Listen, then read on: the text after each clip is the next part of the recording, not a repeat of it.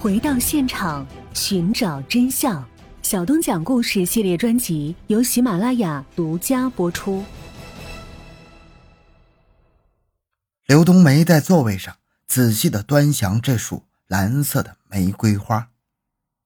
这一端详之下，见下面的包装纸下夹有一个小纸条，上面写道：“你能看到这张小纸条，因为我坚信某种存在的东西。我的电话是……”后面是一串电话号码。第二天正是刘冬梅休息的时间，她有点好奇的打通了那个电话，那是一个很有磁性的男性声音。他告诉了刘冬梅的地址，刘冬梅按照他给的地址找到了他的公司。刘冬梅就这样和黄德红认识了，在交往的过程中，刘冬梅感到了黄德宏知识上的渊博，生活上的关心。物质上的富有，交往中的浪漫。刘冬梅知道黄德宏已经结婚生子了，然而信奉缘分的她认为黄德宏是上天赐给她的礼物。正是在这样的畸形心态下，她与黄德宏同居了。她在遥远的广州感到了温馨与浪漫，而这是王朗给不了。刘冬梅在旅游学校毕业之后，便到广州找了一份工作。仍然与黄德红保持暧昧关系，而刘冬梅的男友王朗发现，刘冬梅和他打电话的次数少了，打电话时说话也没有以前那么多了，往往没说两句话就挂掉了电话。王朗发现了不对劲儿，便跑到广州追问刘冬梅到底是怎么回事。刘冬梅在无奈之下告诉了王朗，在与他人有暧昧关系，并对王朗提出要求。只要不干涉他与黄德红的暧昧关系，自己便愿意继续和他保持恋爱关系。如果要他离开黄德红，是不可能的。王朗得知事情的真相之后，知道多劝无益，便决心与其分手。然而，这个刘冬梅确实有两下子。刘冬梅虽然背叛了王朗，但是王朗却不恨她，并对她说：“以后如果有事儿，一定尽力帮忙。”刘冬梅知道，他与黄德红不可能有什么结果。然而，他信奉的却是“但愿曾经拥有，不在乎天长地久”。他就一直这样与黄德红保持不正当的男女关系。俗话说：“纸里包不住火呀。”黄德红的妻子潘某终于得知了她的丈夫在外面有了外遇，然而潘某。根本管不了黄德红，而离婚她也不愿意。既然管不了自己的丈夫，她就决定找刘冬梅。潘某找到刘冬梅后，骂她不要脸、勾引有妇之夫，并让她离开黄德红，否则对她不客气。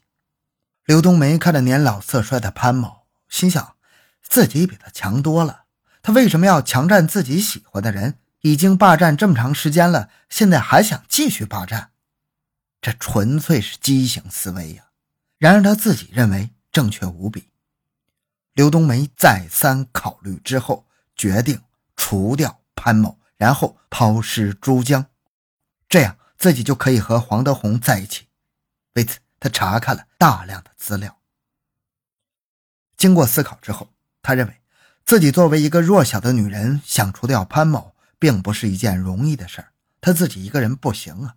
于是他决定让自己的前男友王朗参加。王朗当时在海南，刘冬梅打电话让他来广州。两千年五月十三日，刘冬梅将前男友王朗从海南召到广州，并以宋强丽的身份登记入住宾馆。因为当时的制度还没有那么严，用假名字登记住宿是常有的事儿。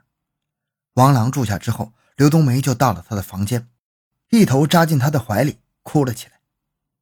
王朗问他发生了什么事儿，刘冬梅只是一个劲儿的哭，并且哭得越来越大声，越来越伤心。这下把王朗急得不知如何是好。刘冬梅一看时机差不多了，便告诉王朗说：“潘某曾经找过自己，给自己下了药，自己昏迷后被一个老头强奸了。他不想活了，又不想便宜潘某，他找不到人商量，只好把他叫来。”王朗一听，怒火中烧啊！他本来也不是什么特别冷静的人，他当即问刘冬梅想怎么办。刘冬梅说想要做掉潘某，并把自己考虑已久的计划说给王郎听。王郎听完表示愿意帮他。刘冬梅打听到潘某喜欢字画，他打算用这个借口将潘某引诱到宾馆实施谋杀。这个王郎也没有什么知心朋友。如果有什么知心朋友，两人打电话聊一聊，别人劝一句，或许他就清醒了。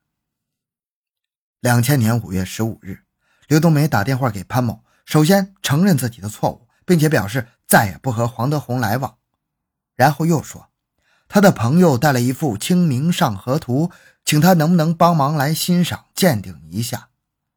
潘某本来对古玩字画着迷，又见刘冬梅说话比较诚恳，而且刘冬梅只是一个。十九岁的小姑娘，想她也耍不出什么花样来，便答应了。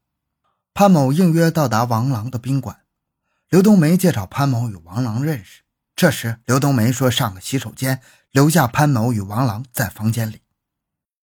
突然，洗手间传来一声尖叫，王郎对潘某说：“快去看看。”王郎是个男性，不方便进去，而潘某进去顺理成章啊，所以潘某没有多想，便进去了。潘某进去问刘冬梅怎么了，话刚说完，只觉得后脑勺一凉，王郎用铁锤砸向潘某的头部，潘某顿时倒在地上。王郎又用手死死地扼住潘某的喉咙，直到潘某咽气儿才松手。王郎随后将潘某的尸体放入浴缸内，用事先准备好的匕首、锯子等肢解尸体。刘冬梅走出洗手间，将潘某手袋内的财物搜刮一空。并用布擦拭血迹，清理现场。王郎则将尸块装入两个旅行箱，并分两次将尸块抛入珠江。潘某失踪后，黄德红打电话找妻子，手机关机。他问潘某的马友和朋友都没有找到潘某，这下令黄德红紧张起来。他立即报案。这个案件并不复杂，警方立即查找潘某妻子的通话记录。发现有一个电话是在公用电话亭打的，警方询问黄德红、潘某的社会关系和什么人结过仇等等。在警方的讯问下，他说出了潘某和刘冬梅有矛盾。警方随即讯问刘冬梅，然而刘冬梅装作什么都不知道。警方看着这个年仅十九岁的小姑娘，也觉得不可能是这个小姑娘耍的什么花样啊。公安人员见刘冬梅手上。戴着一个手镯，心中一下起了疑惑。警方认得这个叫贵妃手镯，市场价格最低也得两万块，高的还不止这个价格。一个小姑娘怎么会佩戴这么贵重的手镯？而且这个手镯在刘冬梅的手腕上显得比较大，明显不太相配呀。玉手镯有两种形状，浑圆的。叫平安手镯，椭圆的叫贵妃手镯。前者适合手腕圆润的人佩戴，后者适合手腕偏瘦的人戴。相传杨贵妃十分喜爱椭圆形态的手镯，后人称其为贵妃镯。翡翠在每款贵妃手镯均采用了外圆内扁处理，工艺讲究浑然天成。据说，是杨贵妃为了在一次宴会上特别光彩照人而叫工匠设计的，这是她最早使用和发明的。贵妃镯的椭圆形形状更接近人手腕的形状，因此更容易佩戴，而且不容易破碎。更重要的是，由于戴上去显得手更加纤细美丽，因而十分受到广大女性的喜爱，因此价钱更加昂贵。公安人员当下不动声色地问道：“你这个手镯？”得好几百块钱吧。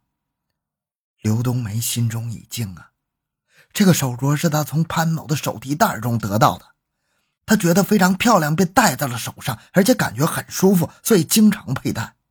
当公安人员猛然间讯问的时候，他没来得及拿下去。刘冬梅回答道：“嗯，是有好几百。”公安人员又问道：“呃，是在哪儿买的呢？”这一下。刘冬梅哼哼哈哈的答不出来，因此露了馅儿，最终交代了他与王郎合伙杀害潘某的整个过程。